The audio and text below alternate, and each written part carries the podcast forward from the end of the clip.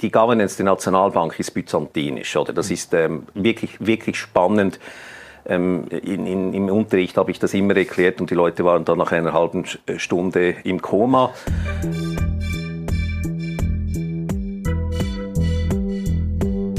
Willkommen bei Studio Libero, dem Podcast des Schweizer Monats der Autorenzeitschrift für Politik, Wirtschaft und Kultur.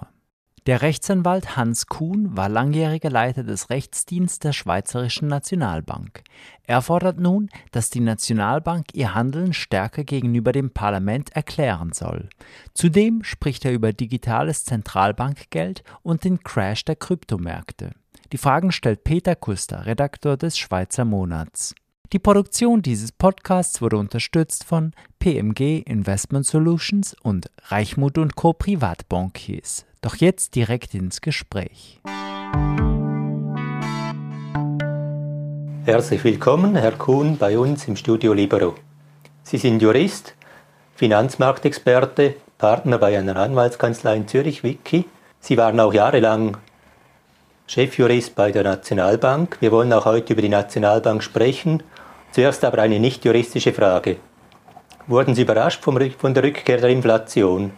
Ähm, vom, vom, vom Zeitpunkt und der Heftigkeit, Heftigkeit sicher. Ich äh, glaube, das war so nicht zu erwarten. Das ist ja auch, hat ja auch verschiedene Auslöser, also die ähm, Lieferkettenprobleme im Gefolge der Pandemie, die, der Krieg äh, in der Ukraine.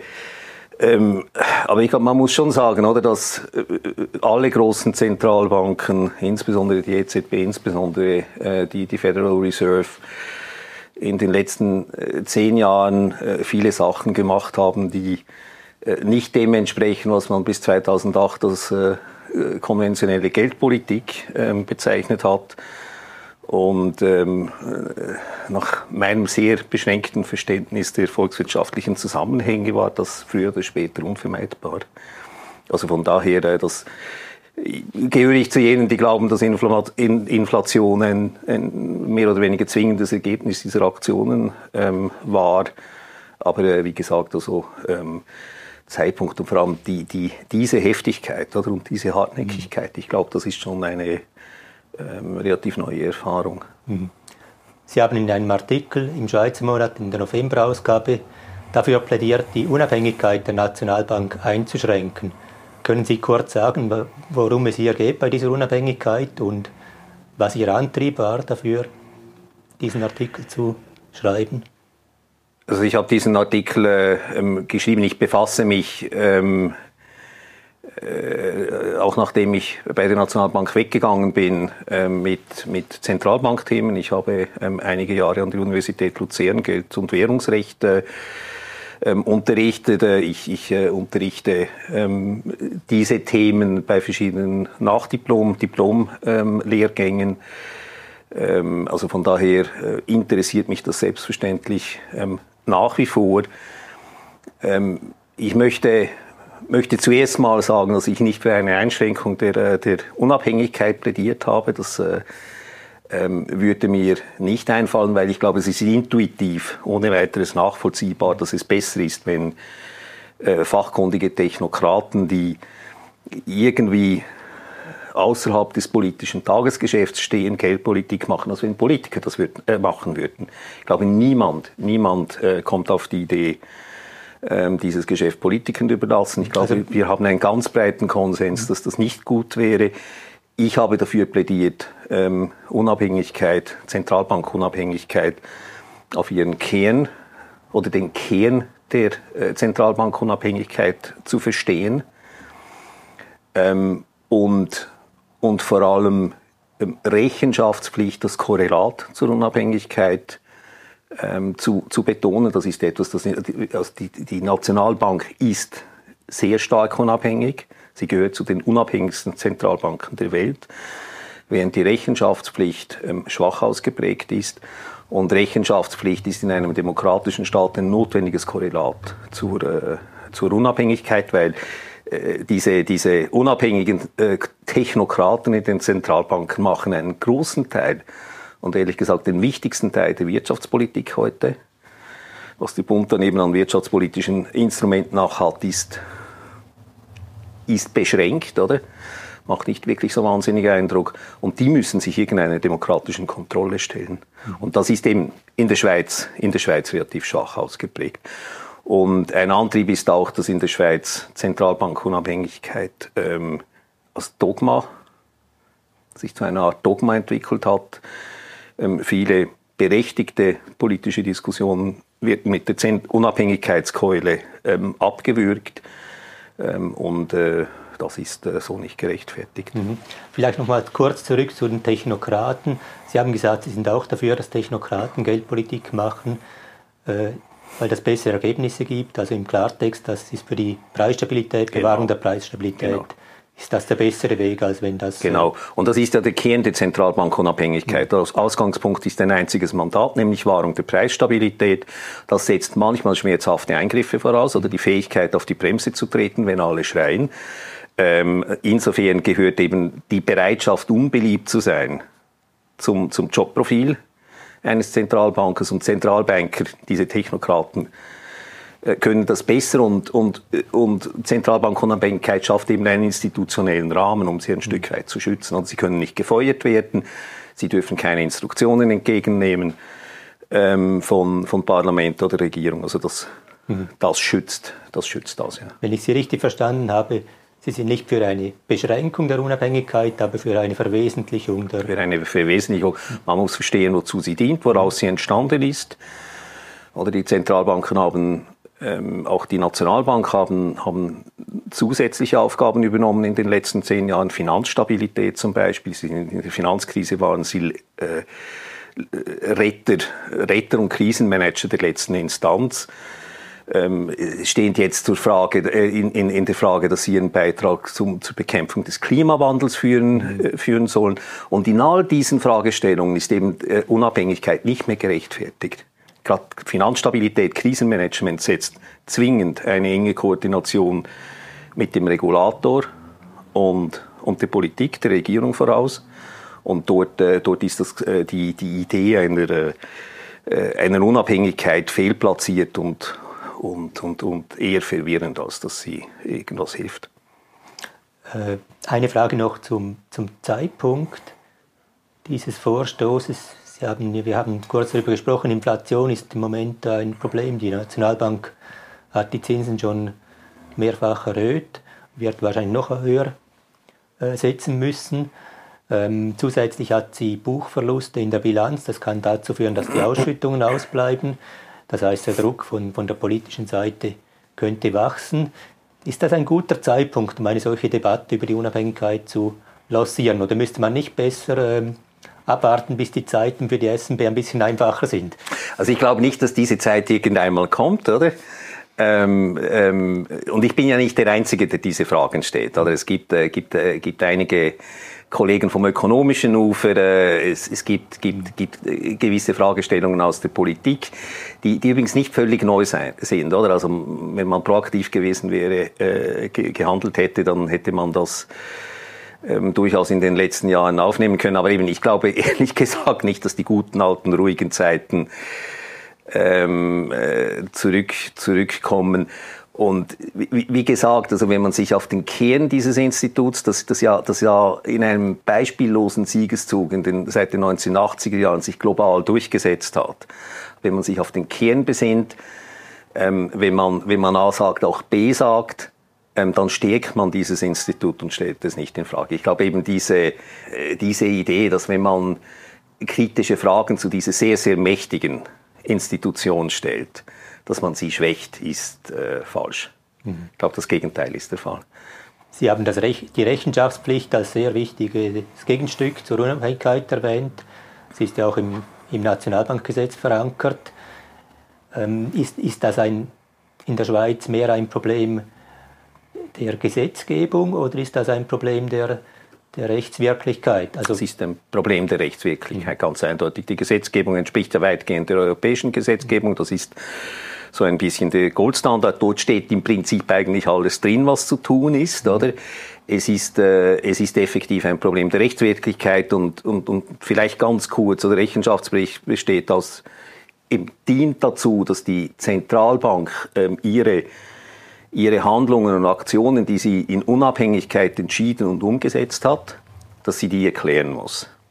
Gegenüber dem Parlament, äh, gegenüber der Öffentlichkeit, aber, aber eigentlich auch gegenüber den Gerichten, wenn, wenn, wenn, wenn jemand der Auffassung sein kommt, äh, sollte, dass die, die Zentralbank eben sich nicht an den Rechtsrahmen gehalten hat. Das sind so in diesem Sinn drei ähm, äh, drei, drei Elemente. Das Wichtigste ist sicher die Rechenschaftspflicht gegenüber dem Parlament ähm, die in der Schweiz, soweit man das weiß, das sind, das sind vertrauliche Kommissionssitzungen, ähm, über die eigentlich kaum etwas berichtet wird oder da äh, dringt nichts nach außen. Ähm, aber soweit man das beurteilen kann, wird das eigentlich sehr kursorisch behandelt. Es ist eine Subkommission der Geschäftsprüfungskommissionen, die das macht, die eigentlich wirklich nicht über das notwendige Fachwissen verfügt. Oder? Wenn schon Wirtschafts- und oder Finanzkommissionen, die, die das machen sollten.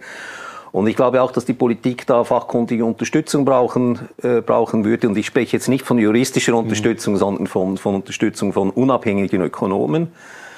Ähm, und so, machen das, so macht das zum Beispiel das Europäische Parlament bei der Abnahme der Rechenschaftspflicht durch die ähm, EZB ähm, oder der amerikanische Senat. Und ich meine, wir wollen kein Spektakel, wie das in Washington stattfindet, ähm, wo, wo die Vertreter der Federal Reserve regelmäßig öffentlich hingerichtet werden. Das ist sicher nicht die Idee, die wir haben, aber dass man, dass man kritisch hinterfragt, was eine Zentralbank macht. Ähm, äh, dass man sich nicht mit der erstbesten Erklärung zufrieden gibt, ähm, das scheint mir schon, ähm, schon zentral zu sein. Und soweit wir das beurteilen können, findet das so nicht statt. Und das ist ehrlich gesagt ein Versagen des Parlaments. Oder? Es steht im Gesetz, das Parlament sollte nur machen, was im Gesetz mhm. steht. Eben die SNB veröffentlicht einen Rechenschaftsbericht, der ist Teil des Geschäftsberichts. Haben das ist Sie die das? Grundlage ja. genau dieser, dieser, Rechenschafts-, äh, äh, ähm, dieser Rechenschaftsablage. Und, und was das Parlament oder die zuständige Kommission machen sollte, ist das analysieren und, und dann halt einfach kritische Fragen stellen. Oder? Mhm. Also der äh, Präsident stellt sich normalerweise einem Hearing ähm, durch diese, ähm, durch der diese Kommissionen. Der Präsident des Direktoriums, genau, stellt sich normalerweise einem, einem Hearing und, und dort könnte man halt dann einfach äh, kritische Fragen stellen. Und ich glaube, das sollte dann irgendwie gegen außen auch die Schlussfolgerungen, eben wenn man will, dass das vertraulich ist und dafür gibt es gute Gründe.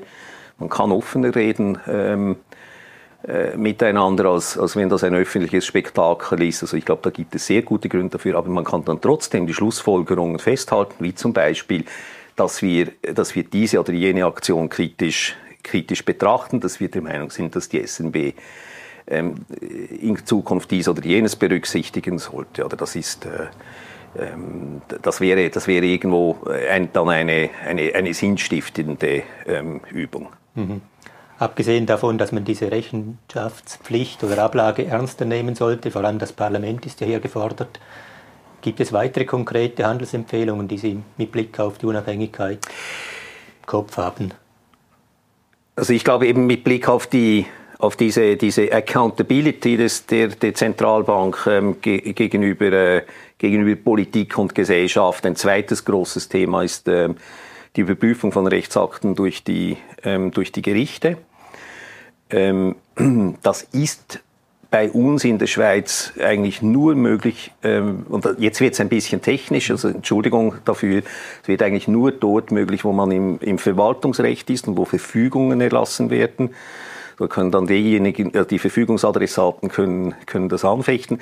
Ähm, das sind, das sind ehrlich gesagt relativ unwichtige unwichtige Fragestellung. Oder? Das ist die, die Bezeichnung von Finanzmarktinfrastrukturen als systemrelevant oder die Bezeichnung einer Bank als systemrelevant. Das ist nicht unwichtig für die Bank. Aber im, im Großen und Ganzen ist es jetzt nicht wirklich, äh, nicht wirklich die ganz aufregenden Sachen, Statistiksachen, oder?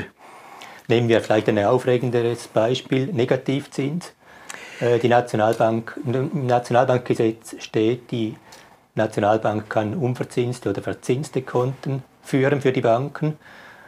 Nun ist natürlich die Frage, verzinste Konten können ja auch negativ verzinst sein. Diese Frage wurde ja nie geklärt von einem Gericht, oder? Nein, die wurde, das ist genau, das ist genau so ein Punkt, oder? Das ist ein fundamentaler Entscheid gewesen. Es, du, du, äh, Sie haben, Sie haben diese, diese Rechtsgrundlage ähm, zitiert. Ähm, nach, nach juristischem Verständnis, ich glaube, darüber herrscht heute Konsens, sind Zinsen positiv. Es gibt in dem Sinne nicht negative Zinsen, das sind dann irgendwelche Gebühren die eine andere Rechtsgrundlage brauchen würden, oder? Und eingeführt wurden die Negativzinsen äh, durch eine Änderung der allgemeinen Geschäftsbedingungen der SNB. Anfechtbar war das nicht, weil das angeblich privatrechtliche ähm, Rechtsbeziehungen sind, oder? Das ist eben nicht mehr mhm. Verwaltungsrecht, sondern privatrechtlich. Ähm, das ist. Aber de, facto müssen die Banken ja äh, Konten bei der SNB haben, oder? Girokonten, auch wenn das... Ja, selbstverständlich sind sie gezwungen, aber trotzdem, oder? Also die, von, der, von der rechtlichen Qualifikation ist das, gilt das als Teil des privatrechtlichen Instrumentariums, äh, sagt man, für das sind die Zivilgerichte zuständig, wobei unklar ist, äh, wer sich da wirklich beschweren kann und wobei die Zivilgerichte klarerweise für, für eine solche, die Entscheidung einer solchen Fragestellung einfach nicht qualifiziert und geeignet sind. Das ist ein bisschen, ehrlich gesagt, ein Taschenspielertrick ähm, um, um, um die Nationalbank ein bisschen abzu, abzuschotten. Oder und was überhaupt nicht überprüfbar ist, sind dann geldpolitische Entscheidungen. Also das ist dann definitiv außerhalb ähm, des, des äh, Überprüfungsrahmens. Ich bin, obwohl ich Jurist bin, bei dieser Frage ehrlich gesagt ein bisschen hin und her gerissen. Ähm, weil ich nicht sicher bin, ob, ob unsere Gerichte wirklich einen maßgeblichen sinnvollen Beitrag mhm. leisten, leisten könnten oder würden in diesen Fragen. Oder äh, FINMA-Verwaltungsakte sind, sind umfassend überprüfbar, wenn man eine Verfügung ähm, kriegt und, und, und, und erhält. Ähm, die Gerichte haben eine Tendenz, die FINMA so weit gehen, wie es irgendwie geht, zu schützen und zu, zu, zu stützen, oder? Und, mhm. und, und haben größte Hemmungen, ähm, der, der FINMA um den Karren zu fahren. Sie machen es manchmal, aber das ist wirklich, wirklich selten. Ich glaube, das wäre noch viel ausgeprägter bei, wenn es um Akte der SNB geht. Ähm, ich muss auch sagen, oder, das Ding, das, äh, es, es würde den Handlungen, also wenn ich damit rechnen muss, dass ein Richter Jahre später meine Handlungen überprüft, und allenfalls zum Schluss kommt, ähm, das, war, das war rechtswidrig, oder? dann würde das sicher zu einem wesentlich, äh, wesentlichen risikoadverseren Verhalten führen. Und wenn wir zum Beispiel die Rettung der UBS 2008 sehen, scheint mir klar zu sein, dass, dass, dass das, also das, was die, die SNB damals gemacht hat, 2008, 2008 oder die Schaffung des, des Step Funds, also mit, äh, mit einem Kredit über 60 Milliarden, auf einer Rechtsgrundlage, ähm, die nicht wahnsinnig, wahnsinnig äh, stabil war. Ähm, wenn, dort, wenn, wenn, wenn man dort damit hätte rechnen müssen, dass ein Richter eingreift, dann bin ich nicht sicher, ob man das so gemacht hätte. Oder also es würde, es würde faktisch zu einer Einschränkung der Handlungsfähigkeit ähm, und wahrscheinlich der Risiko ähm, Neigung der Nationalbank führen und ich weiß nicht, ob, ob man das, das wirklich will. Aber das, was wir heute haben, läuft darauf hinaus, dass SNB-Rechtsakte eigentlich nicht überprüfbar sind. Hm. Kommen wir nochmal zurück zur Unabhängigkeit und Ihren Handlungsempfehlungen. Eben, ich habe jetzt zusammengefasst Rechtsschutz, oder das, das war, haben wir gerade darüber gesprochen.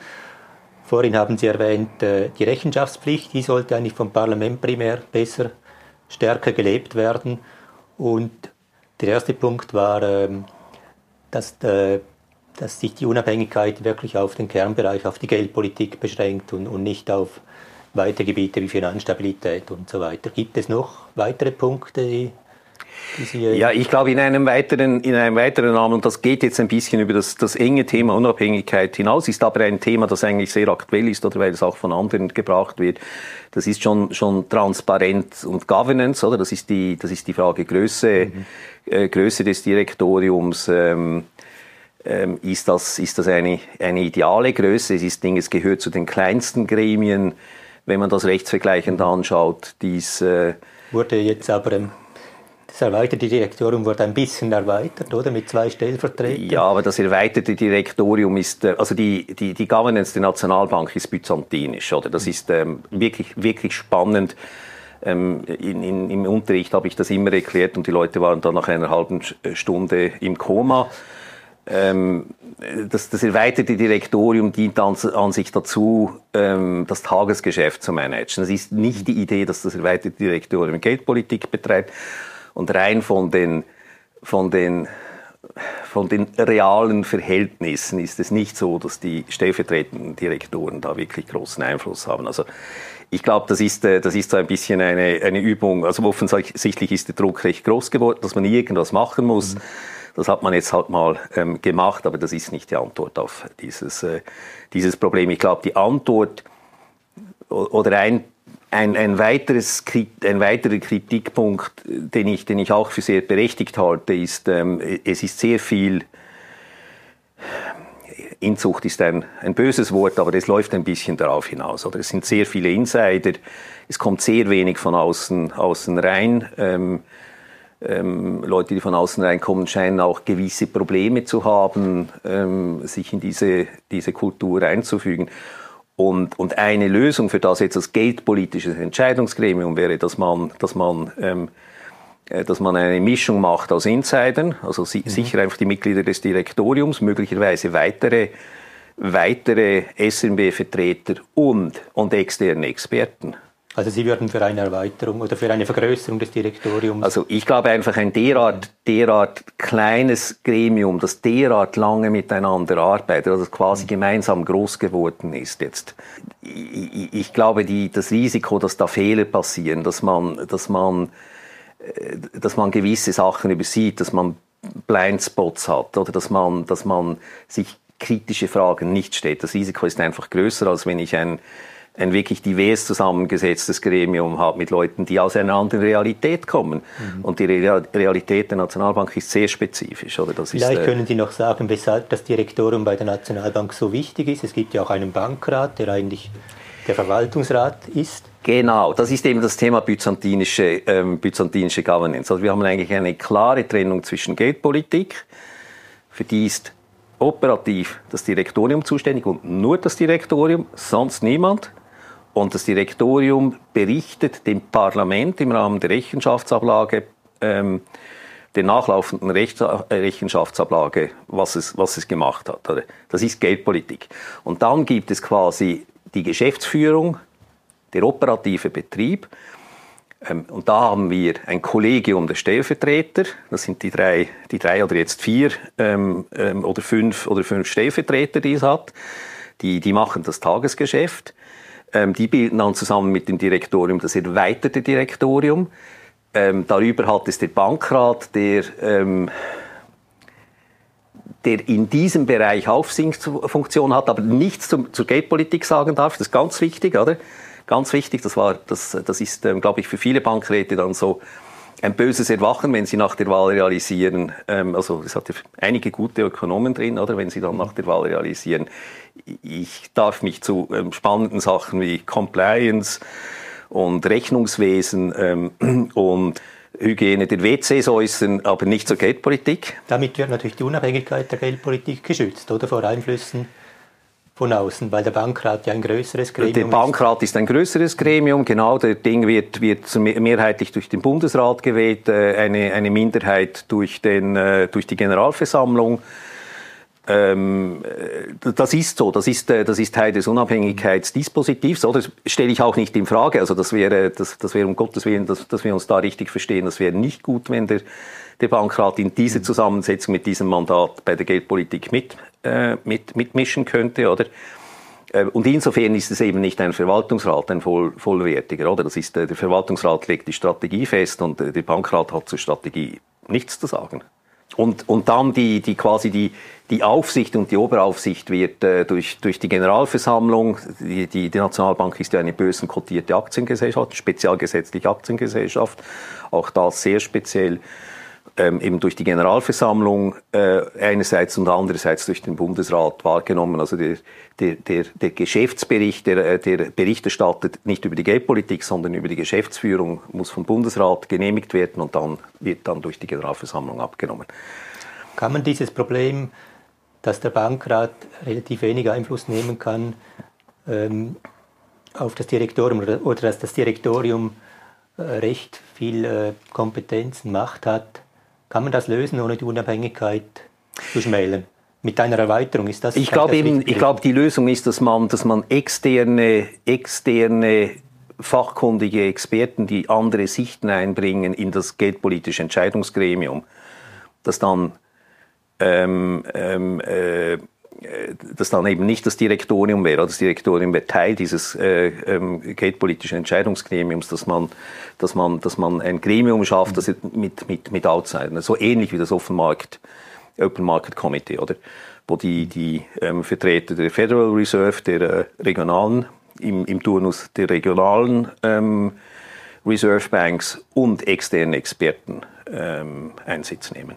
Ich glaube, das ist, äh, das ist ein Modell, das, das, das gut funktioniert. Eben das Ding, das, äh, ähm, dass das eine wesentliche Verbreiterung schafft und das mit dem Konzept der Unabhängigkeit vollständig, vollständig vereinbar ist.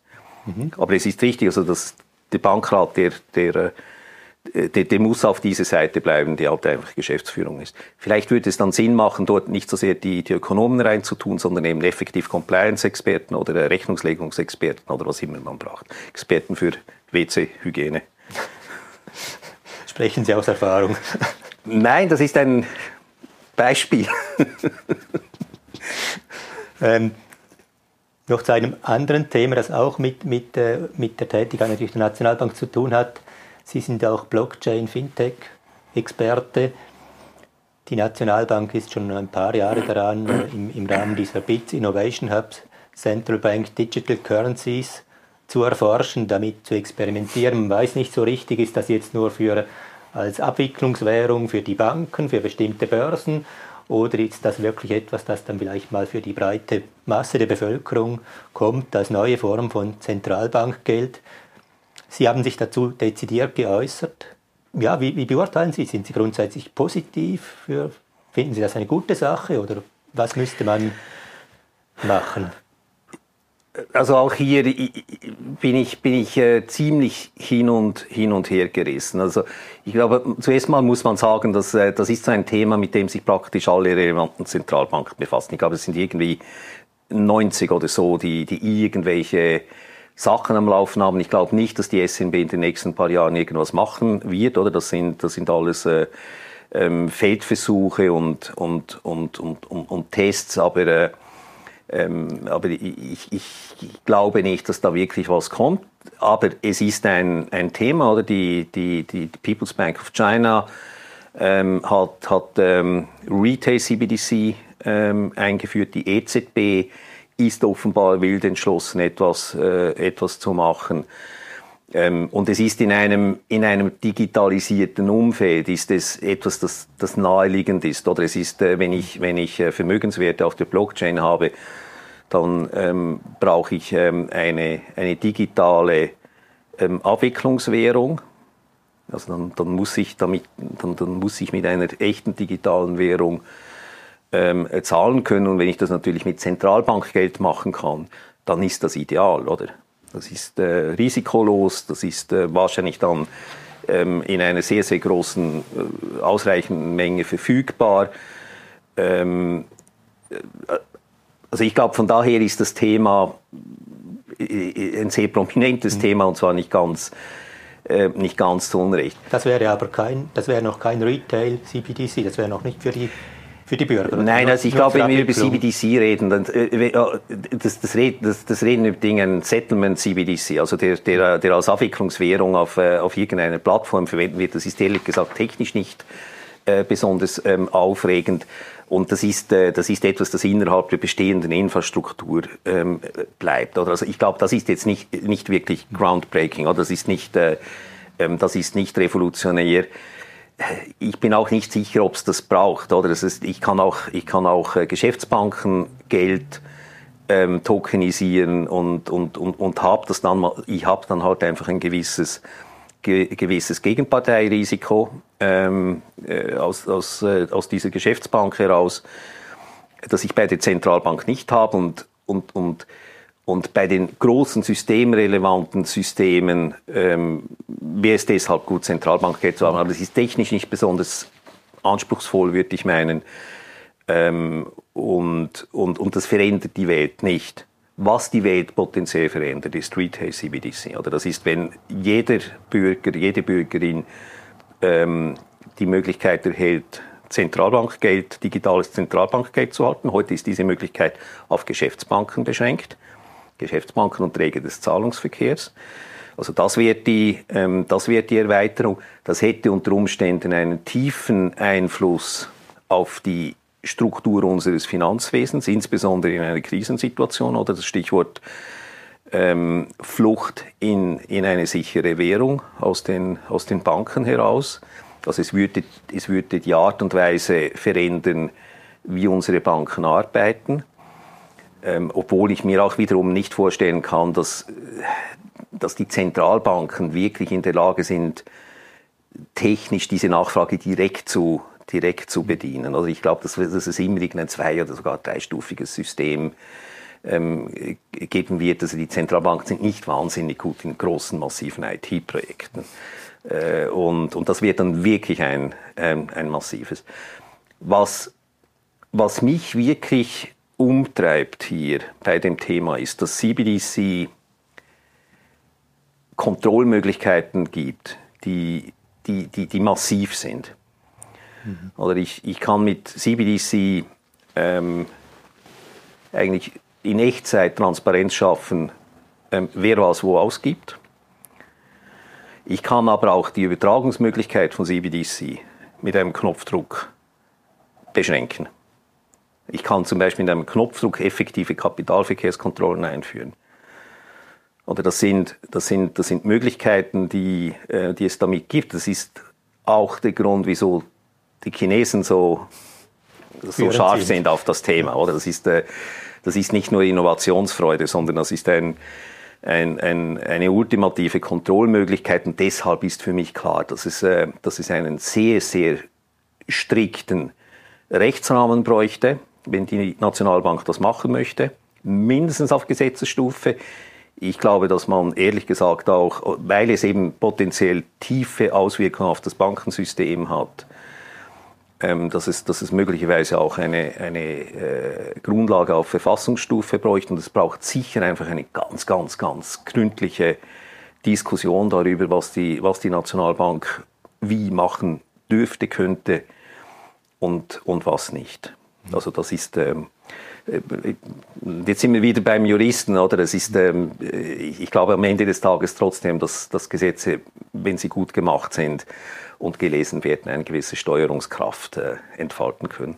Und die würde ich hier dringend sehen, oder also da irgendwie aus Innovationsfreude heraus etwas zu machen, das eben ein derart profunde Auswirkungen, derart tiefe Auswirkungen auf ähm, auf das Finanzwesen und die Gesellschaft hat, das, das, das geht so nicht. Letzte Frage. Wir hatten in den vergangenen Monaten einen eigentlichen Krypto-Crash. Die Kryptowährungen haben dramatisch an Wert verloren. Haben Sie das auch bemerkt bei Ihren Mandaten im Bereich Blockchain, Fintech, dass sich da, ähm, dass da der Winter gekommen ist? Oder? Ja, das ist, ähm, das ist ganz eindeutig äh, so und das ist nicht nur in den letzten, letzten paar Wochen, oder das ist eigentlich seit dem, seit dem Frühjahr. Ähm, ähm, es werden seit dem Frühjahr relativ massiv Stellen abgebaut in der, ähm, in der Industrie. Also Kraken ist gestern, äh, Kraken ist eine große, eine große Kryptobörse ähm, mit der Meldung gekommen, dass sie ein Drittel äh, der, der Leute entlassen. Es hat sehr, sehr viele, viele gute Leute, ähm, die, die auf der Suche sind. Also das ist ein tiefer, äh, ein tiefer Winter, eine tiefe Krise die, die wohl verschiedene, verschiedene Ursachen hat. Oder ich glaube, eine, eine wichtige ist, dass eben diese Idee von Bitcoin und Krypto ist viel, viel mehr als nur Bitcoin, aber Bitcoin ist einfach immer noch der erste und wichtigste Anwendungsfall dieser Technologie. Ähm, aber dass, dass, äh, diese, diese Idee, dass, äh, ähm, äh, dass das Bitcoin eben ein Inflation Hedge ist oder äh, ähm, oder, oder einen, einen wesentlichen Diversifikationsbeitrag äh, leistet. Ich glaube, die, die, die muss man jetzt abschreiben. Also Bitcoin verhält sich wie Tech-Aktien hat nicht ganz so viel Wert verloren wie gewisse Tech-Aktien, muss man auch sagen. Oder auch die Volatilität ist nicht ganz so schlimm wie, wie, wie, wie, wie eine ganze Reihe von Tech-Aktien oder das britische Pfund. Aber, aber es verhält sich ähnlich, oder? Also das ist, das ist, äh, das ist sicher etwas, das für Ernüchterung gesorgt hat. Und dann und dann ähm, FTX und, und äh, Terra Luna vorher, oder das, der Kollaps von eigentlich sehr großen Playern, von FTX hatte man eigentlich einen Eindruck, die sind, die sind sehr gut, die sind, äh, die sind sauber organisiert, oder? Und dass das ein, ein, ein, ein, ein äh, chaotisches Budeli ist, ist, ist einfach schlicht schockierend. Oder? Ich glaube, die gute Nachricht ist, dass es ähm, den Ansatz der Schweiz, die immer gesagt hat, wir wollen technologieneutral regulieren, validiert. Und die Schweiz hat immer gesagt, wenn etwas, wenn etwas äh, ausschaut wie eine Bank, wenn etwas äh, quakt wie eine Bank, dann ist es wahrscheinlich eine Bank und dann braucht es eine Bankenlizenz. Und, und von daher wäre das bei uns so wohl nicht, nicht möglich gewesen. Ich glaube, das ist etwas, das man ausschließen kann. Und das ist das Positive. Oder? Es, ist, ähm, es kommen sehr viele äh, also ich glaube, es kommt Geschäfte in die Schweiz, es kommen äh, Fragen wie zum Beispiel die Aussonderbarkeit von Kryptowerten äh, in einer Insolvenz. Äh, vor einem halben Jahr hat sich niemand dafür interessiert und heute ist das ein, eigentlich ein Dauerthema. Schön, dass wir doch noch etwas Positives mit etwas Positivem enden können. Ich danke Ihnen, Herr Kuhn, für dieses Gespräch. Ich danke Ihnen. Das war Studio Libero, ein Podcast des Schweizer Monats. Weitere Informationen finden Sie unter www.schweizermonat.ch.